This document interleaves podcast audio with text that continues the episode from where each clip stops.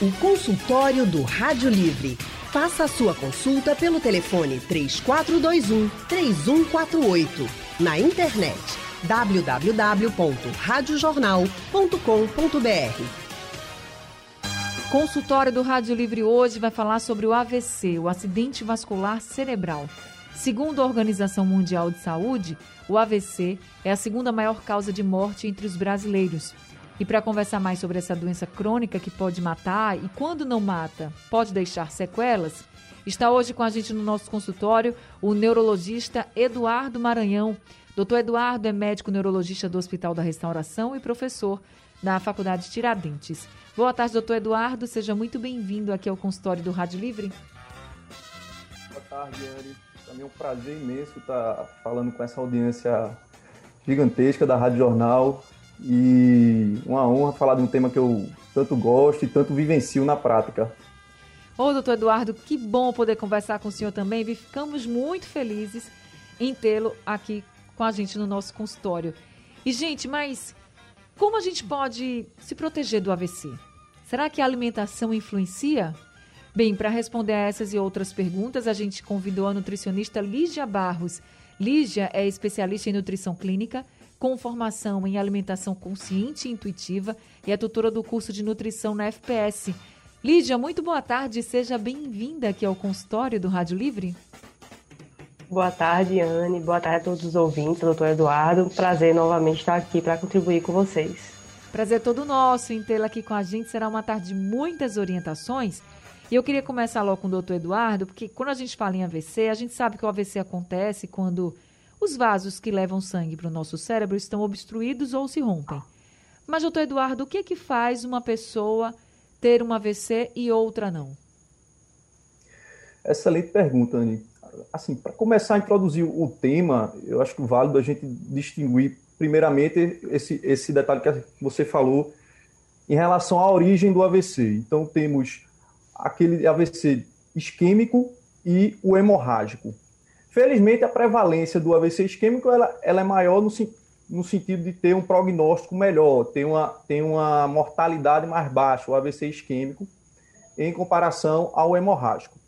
É, a apresentação clínica dos, de ambos são parecidas e a, o que levaria a pessoa a ter tanto um AVC isquêmico quanto um hemorrágico, a gente pode colocar como, como uma complicação de doenças crônicas, em especial, por exemplo, a hipertensão, a diabetes. Então, o AVC ele se traduz como uma doença que é, representa uma finitude de, uma, de, uma, de, uma, de umas patologias que o paciente já teve previamente. Então, como falei, a hipertensão, a diabetes. Mas quando a pessoa não tem hipertensão, não tem diabetes, até se alimenta bem, mesmo assim, ela ainda pode correr risco de ter um AVC? Pode sim, com certeza, com certeza. Há casos de, de pacientes que têm, têm um, um contexto hereditário, tem fatores de riscos outros, por exemplo, uma, uma propriocepção a fazer uma, uma, formação de coágulos, como, por exemplo, trombofilias, e que são pacientes que você não reconhece os fatores de risco clássicos, mas que porventura venha a ter o AVC. Ou, por exemplo, formação de doença neurismática também, partindo para um AVC hemorrágico, também temos pacientes desse perfil. Certo. Quando o senhor fala de hipertensão, de diabetes e outras doenças crônicas, aí a gente entra muito na alimentação, né, Lígia? Porque a gente, cuidando da alimentação, a gente também se protege dessas doenças crônicas, né?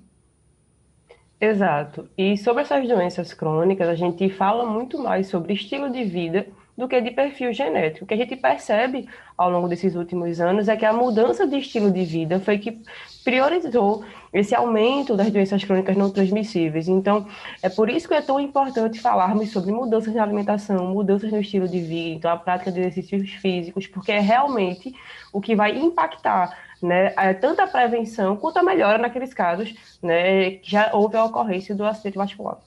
Mas quando a gente tem, por exemplo, já as pessoas com hipertensão, com colesterol alto, com uma diabetes, é importante é, controlar isso para que a gente não, não tenha é, um risco maior de, por exemplo, de um AVC? Sim, sim. Uma coisa que eu percebo muito é que após o diagnóstico, muitas vezes, com o uso de medicação, as pessoas acabam esquecendo um pouco desses fatores primários. Então, ah, eu faço um antihipertensivo, então não preciso mais controlar a ingestão de sal, de gorduras. E isso faz muita diferença. Mesmo que você já tenha o diagnóstico, a, a, o cuidado que você precisa manter é o mesmo.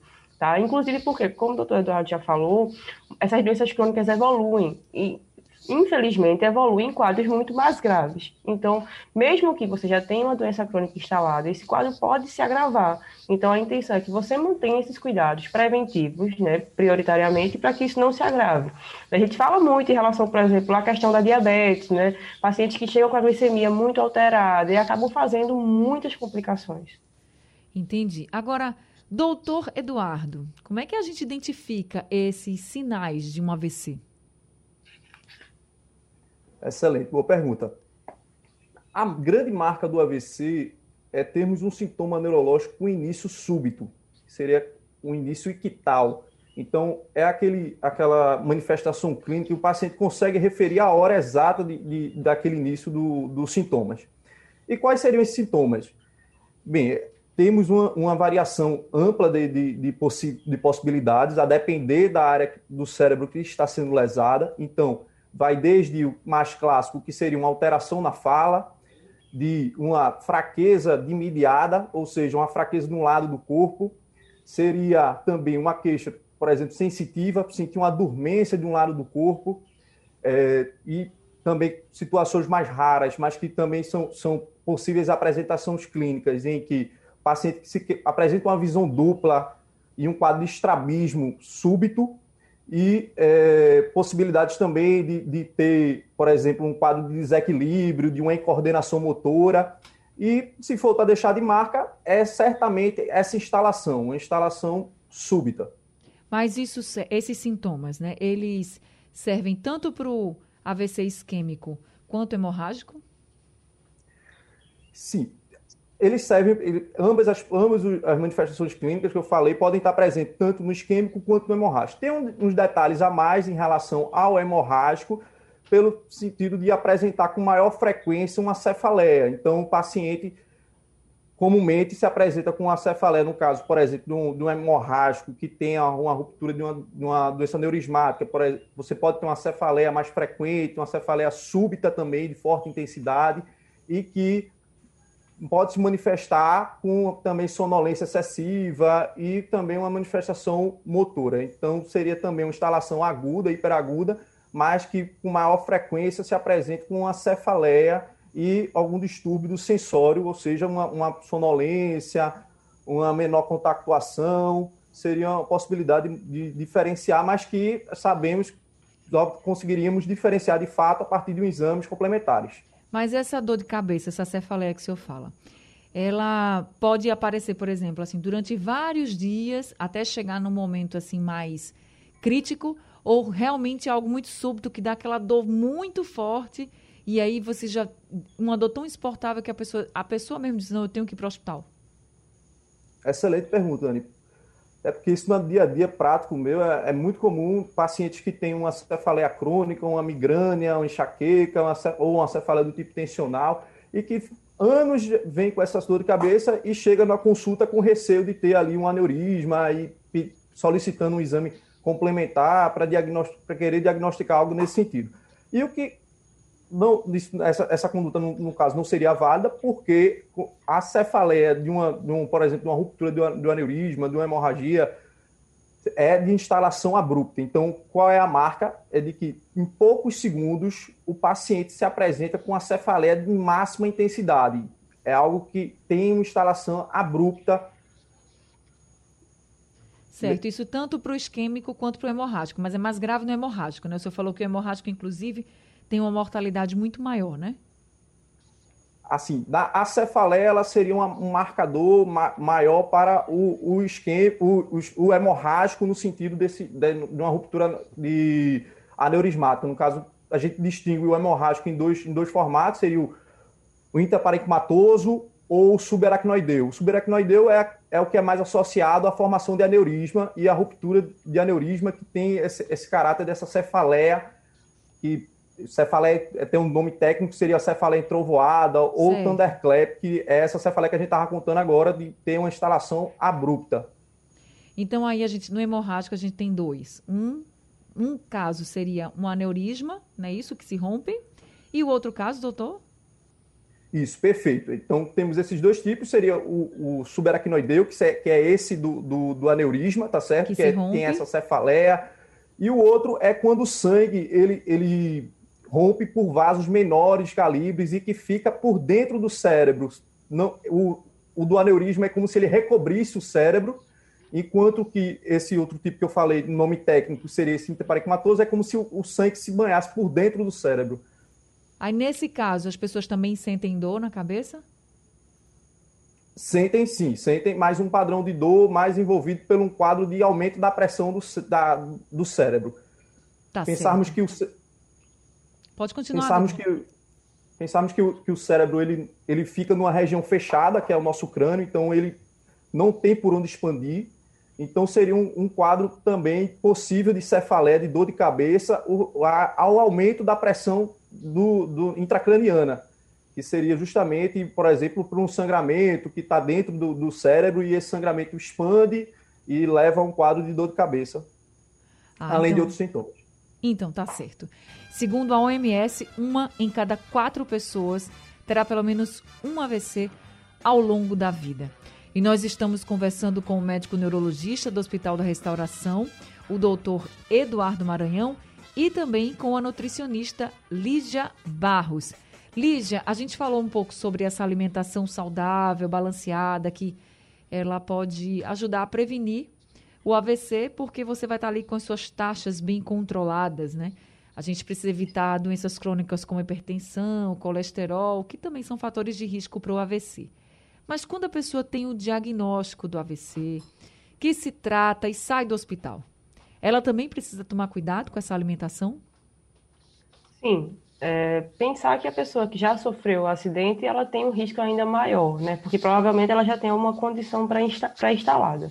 Acho que a grande questão após o internamento é, pensar nas sequelas. Se essa pessoa teve sequelas, provavelmente ela vai ter que fazer mudanças na alimentação e o acompanhamento da equipe vai ser primordial. Porque algumas sequelas é, fazem com que você tenha alteração da deglutição e precisa fazer mudança nas texturas alimentares. Tá?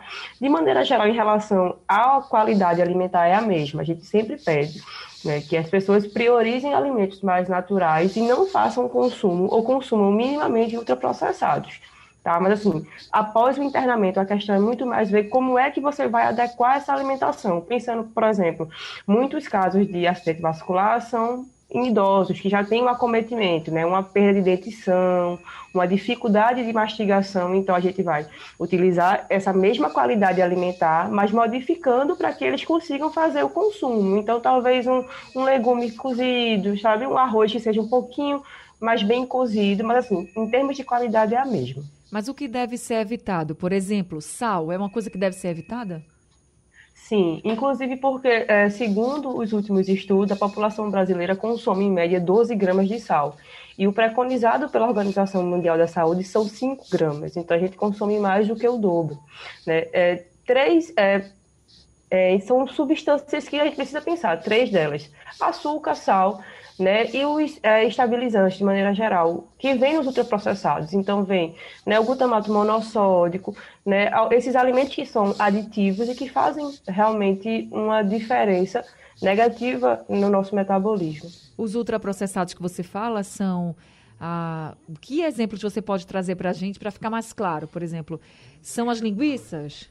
O que, que seria esse ultraprocessado então. que você fala que é melhor evitar? Todo mundo, e principalmente alguém que já teve um acidente vascular cerebral, que já se tratou, até saiu do hospital, mas agora também vai precisar tomar cuidado né, com o que se alimenta, por exemplo.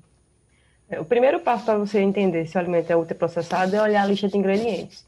Um alimento que tem mais de cinco ingredientes, você já começa a ligar o sinal de alerta ele já possui uma quantidade. Em geral, alimentos ultraprocessados são alimentos que são transformados na indústria. Não são alimentos que a gente encontra. Então, por exemplo, são alimentos que passaram por, pelo ultraprocessamento. Por exemplo, é, um milho in natura é diferente do milho em lata e é diferente, por exemplo, de um salgadinho de milho. Você vê que o salgadinho foi algo que foi fabricado. Todos eles levaram o milho, mas são, é, é, assim, realmente alimentos diferentes, tá? Então, atenção a isso. Lista de ingredientes muito grande, a quantidade de aditivos muito grande. Então, aqueles alimentos que realmente precisam ter muitas coisas, porque tem um tempo de prateleira maior. São o que nós chamamos de ultraprocessados. Como exemplo, vem os biscoitos, os salgadinhos, macarrão instantâneo, né? Aqueles queijos que são mais processados, não, por exemplo, queijo coalho, mas queijos que contêm né, uma grande quantidade de ingredientes também são ultraprocessados. Tá certo. Agora a gente vai ouvir aqui o Jaziel de Beberibe, que está ao telefone com a gente. Jaziel, muito boa tarde para você. Seja bem-vindo ao consultório. Está na linha 2, Jaziel? Alô? Alô? Oi, Jaziel, tá me ouvindo? Tô ouvindo, tá me ouvindo? Sim, agora sim.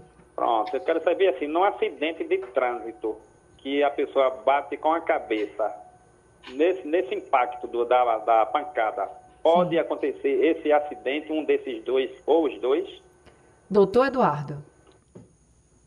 Opa, Jaziel, tudo bom? Boa tarde. É, excelente pergunta.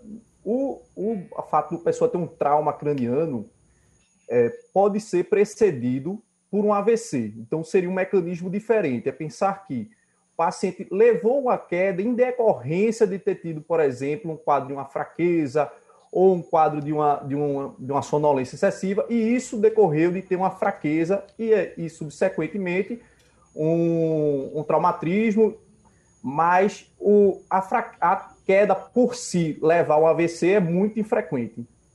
Tá respondido, então. Agora o Carlos Eugênio de Passarinho é quem está com a gente ao telefone. Carlos, seja bem-vindo. Oi, boa tarde. Boa tarde. É, meu doutor falar agora para fazer uma pergunta para ele. Pode fazer, Carlos. Eu gostaria de saber se é mito ou é verdade, esse negócio que raiva mata. Eu fui quando eu tive, eu tive uma raiva muito grande no, no trabalho e guardei essa raiva. Isso foi numa quinta-feira, quando foi no domingo, pronto, eu senti os sintomas eu tive AVC até hoje. O senhor, te, o senhor chegou a ter o AVC? Foi o AVC esquerdo, do lado esquerdo. Certo. Então, deixa eu perguntar aqui ao doutor Eduardo. Doutor Eduardo, raiva, uma raiva muito grande, pode, de fato, desencadear num AVC? Pela raiva em si, não. Mas o que pode acontecer é de a pessoa ter, por exemplo, um quadro de uma hipertensão arterial já crônica, e no momento de um estresse maior, essa pressão vinha a ter um pico e dele decorrer de ter um AVC. Mas, pela raiva, uma pessoa que não tem um histórico prévio de doenças sistêmicas, não seria esperado. Necessitaria de uma investigação maior e, e ir atrás de algum, algum causador específico para esse AVC. Tá certo. Agora a gente vai ouvir o áudio enviado pelo Roberto do Táxi para o nosso WhatsApp. Boa tarde, Anne Barreto. Roberto do Táxi, Anne. Anne, eu trabalho aqui ao lado do Hospital da Restauração e escuto muitos relatos aí dos, dos pacientes que o doutor Eduardo faz tratamento com o doutor Eduardo. E doutor Eduardo é um herói, só vejo as pessoas falarem de bem. Parabéns, doutor Eduardo. Mas eu queria perguntar ao doutor, doutor, por que o número de AVCs cresceram tantos? Devido assim esses anos aí que tá poucos anos aí que estão passando, mas a quantidade de AVC seguido de morte aumentou tanto. Por quê, doutor? Obrigado a todos e um abraço. Um abraço para você também, Roberto. Obrigada, viu, pela sua participação aqui com a gente, doutor Eduardo. Bem, agradeço as palavras, primeiramente, de Roberto. E a pergunta dele é muito interessante pelo sentido que a gente está vivendo hoje é um momento pós-pandemia, assim, ainda estamos em, decorrência da pandemia, ela ainda está presente, mas o, o que temos é, atualmente é um é uma período que encontramos pacientes que perderam um pouco do seu acompanhamento durante o, a, a pandemia, em que a pressão, a hipertensão, a diabetes acabaram fugindo um pouco do controle, seja porque não tiveram mais tanta presença na, no, no, posto de saúde, seja porque não tiveram mais tanto fácil acesso às medicações. E, e como a gente já vinha conversando aqui, é, eu e Lígia, é, em relação à a, falta de manejo dessas doenças crônicas sistêmicas que propiciam a tanto a um AVC, tanto, quanto também outras manifestações, complicações como infarto, é, doença renal crônica. E o que a gente está vendo refletindo atualmente na, no, no, Hospital, exemplo, da Restauração é uma, uma, um aumento no número de casos, de fato, e, e assim, não, não, temos ainda estudos comprovando isso, mas a impressão clínica é de que a, uma desassistência que ocorreu ano passado possa estar levando a esse caso, a esse, a esse contexto. Doutor Eduardo, o senhor pode até não ter números assim maiores, mas deixa eu lhe perguntar uma coisa. Como o senhor está atendendo muita gente e o senhor está percebendo assim a incidência de casos de AVC sendo bem maior, se o senhor pudesse dizer assim, ah, na última semana ou no último mês, dos casos que o senhor atendeu, quantos foram de AVC, assim, de diagnóstico de AVC? O, o, a, trazendo para o contexto público do, do, Hospital da Restauração em particular, o que acontece? A rede, a rede pública ela, ela, ela é formada no, pelo, pelas unidades de pronto atendimento, as UPAs, em que o paciente normalmente, numa emergência, é, o primeiro, a primeira ponte que faz é numa UPA, e de lá o paciente é, acaba sendo transferido para a unidade é, de maior porte, no caso, é, no meu caso, a restauração. Então, há uma, uma, triagem feita por um médico na, na no, no, numa UPA que identifica os sintomas de AVC ou de alguma condição neurológica e encaminha. Então, Anny, o que eu digo é que, de um, de um, de um por exemplo, de um plantão de, de, de 12 horas, é, é a, a, frequência de AVC, eu, eu, diria que na restauração é, é de longe a, a mais frequente. Então, é, números, eu, especificamente, infelizmente, eu não tenho aqui, mas que diria de grosseiramente que tem uma quantitativo é, elevadíssimo de pacientes com, com AVC.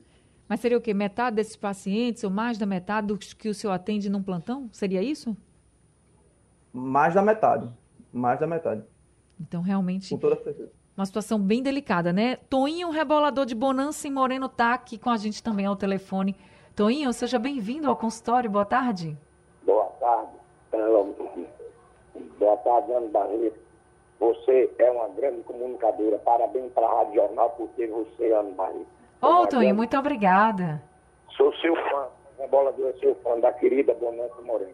Olha, e quero também parabenizar o prefeito Edmilson Copertino, que está trabalhando muito em Bonança e Moreno, e a secretária de Saúde também está vacinando todo o povo morenense. Parabéns para o prefeito Edmilson Copertino de Moreno e a secretária de saúde, nota 10. E quero perguntar ao doutor, doutor Eduardo, que eu fiz, eu tive um aneurisma em 2017. E o médico que me operou, primeiramente Deus Jesus, e segundo o médico,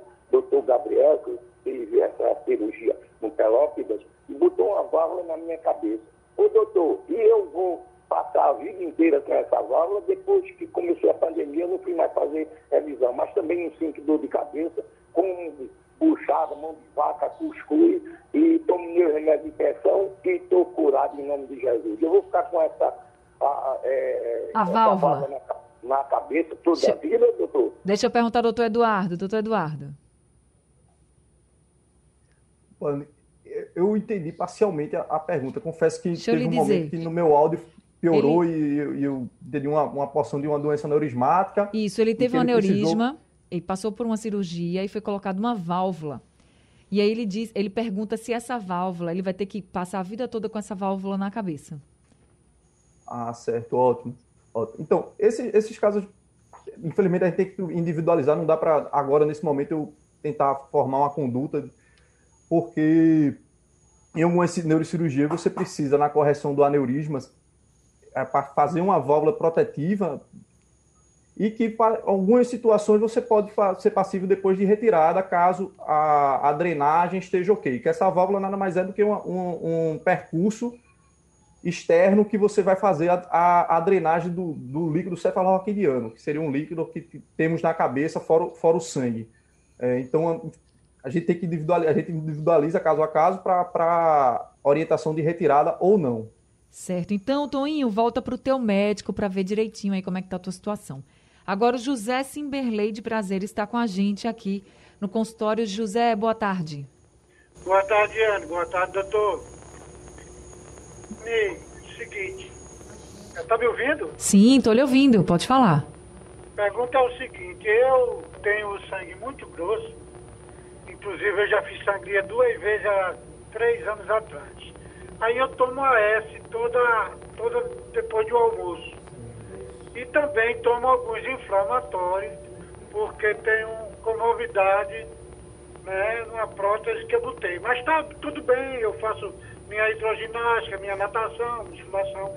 Bom, o problema é o seguinte, há uns 15 dias atrás, ah, de madrugada eu tive uma dor na cabeça. Eu achei que era algo normal. Aí deu aquela dor, esquentou, depois passou, depois de cinco minutos. Aí Certo. quando foi, quando foi depois, de manhã, aí eu suando o nariz, né? Eu notei que saiu sangue no catarro. Eu não sei se é uma coincidência ou se é algo de preocupar. O que, é que vocês me dizem? Doutor Eduardo, conseguiu ouvir a pergunta dele? Consegui, Ciane. É é uma condição comum os pacientes normalmente confundirem é, ao fato de ter sangramento exteriorizado pelo nariz e achar que ele é proveniente do, do, do cérebro pela própria anatomia ser próxima, mas é, é raríssima as condições em que tem algum tipo de comunicação. Então, eu posso, é, pela epidemiologia, pelo caráter ge- ge- genético, aconselhar que isso provavelmente é uma condição é, de uma fragilidade capilar do próprio nariz ou algo nesse contexto. Tá Dificilmente é secundário a alguma lesão a nível de cérebro, a nível do sistema nervoso central que tenha levado a algum tipo de qualquer sangramento no nariz. Estamos conversando com o médico neurologista, doutor Eduardo Maranhão, e com a nutricionista Lígia Barros. Lígia, a alimentação é importante antes de ter o AVC e depois também. Depois que a pessoa tem o AVC, que faz o tratamento e vai para casa, tem alta do hospital, a pessoa pode comer carne vermelha ou precisa evitar? Veja, pode comer carne vermelha, mas o que a gente pede, na verdade, é que o prato seja mais distribuído entre eh, vegetais e os eh, tubérculos e as leguminosas, como batata doce, o próprio arroz, o feijão. A carne vermelha pode ser consumida, mas de maneira geral a gente pede que o consumo seja mais reduzido e tenha preferência de outras carnes, como frango, peixes, né, que infelizmente, por exemplo, no caso dos peixes, nós temos um consumo muito inferior ao que é recomendado, já que os peixes têm o que a gente chama de gordura boa, né, e poderia contribuir tanto em relação à prevenção como em relação a realmente uma melhora desse quadro após o internamento. Agora, ô Lígia, por que o consumo de doces tem que ser limitado também e evitado, inclusive nos primeiros dias? O que, que pode acontecer se a pessoa ficar comendo muito doce? Lembrar, gente, que como uma condição súbita, né, geralmente ela vem acompanhada, como o doutor Eduardo já falou, de algumas outras condições, como aumento da pressão arterial, glicemia alterada, tá? E isso também tem a ver com as medicações né, que vão estar sendo utilizadas para controle desse caso. Então, a gente pede que sim, tanto em relação ao consumo de sal como de açúcar, seja extremamente evitado. Tá? De maneira geral, preventivamente, a gente pede diminuição, mas após o quadro instalado e após alguma doença crônica já presente, como no caso da diabetes e da hipertensão, a gente pede realmente evitar o consumo mesmo, porque a possibilidade de fazer alguma desregulação é muito maior. Doutor Eduardo, tratamento para quem tem diagnóstico de AVC é sempre cirúrgico? Não. É, o, o AVC, como a gente tinha conversado, no formato dele isquêmico, que seria o de maior prevalência, em que você tem uma formação de um trombo que impede que o vaso distribua o sangue para uma região do cérebro, nós tentamos, na fase aguda do AVC, instalar é, ou a medicação que desfaça esse, esse trombo e volte até a circulação de, do sangue para a região acometida, e um tratamento mais avançado que estamos em vias, de fato, de conseguir disponibilizá-lo para o SUS em, em, em, alta demanda, pra, é que é a chamada trombectomia, que seria a colocação de um estente e você ir com um guia até a região do vaso que foi acometida por um trombo e nele fazer a retirada. Certo. Agora o Alcemi, ele está perguntando se quem, tem quem teve AVC pode ter de novo. Sim, é, é, é, nesse ponto que entra o, todo o contexto que a doutora Lígia estava comentando de tentarmos ao máximo controlar os fatores de risco. Uma vez que o paciente teve o AVC, nele fazemos um estudo, estudos complementares para tentarmos ver a fonte causadora. Então, temos estudos, por exemplo, faz estudo de vaso, faz estudo do coração, e nele tentamos atuar em cima, focando sempre no, no controle dos fatores de risco, como hipertensão, diabetes, colesterol alto. Uma pessoa que já teve alguém na família que teve AVC tem mais chances de ter?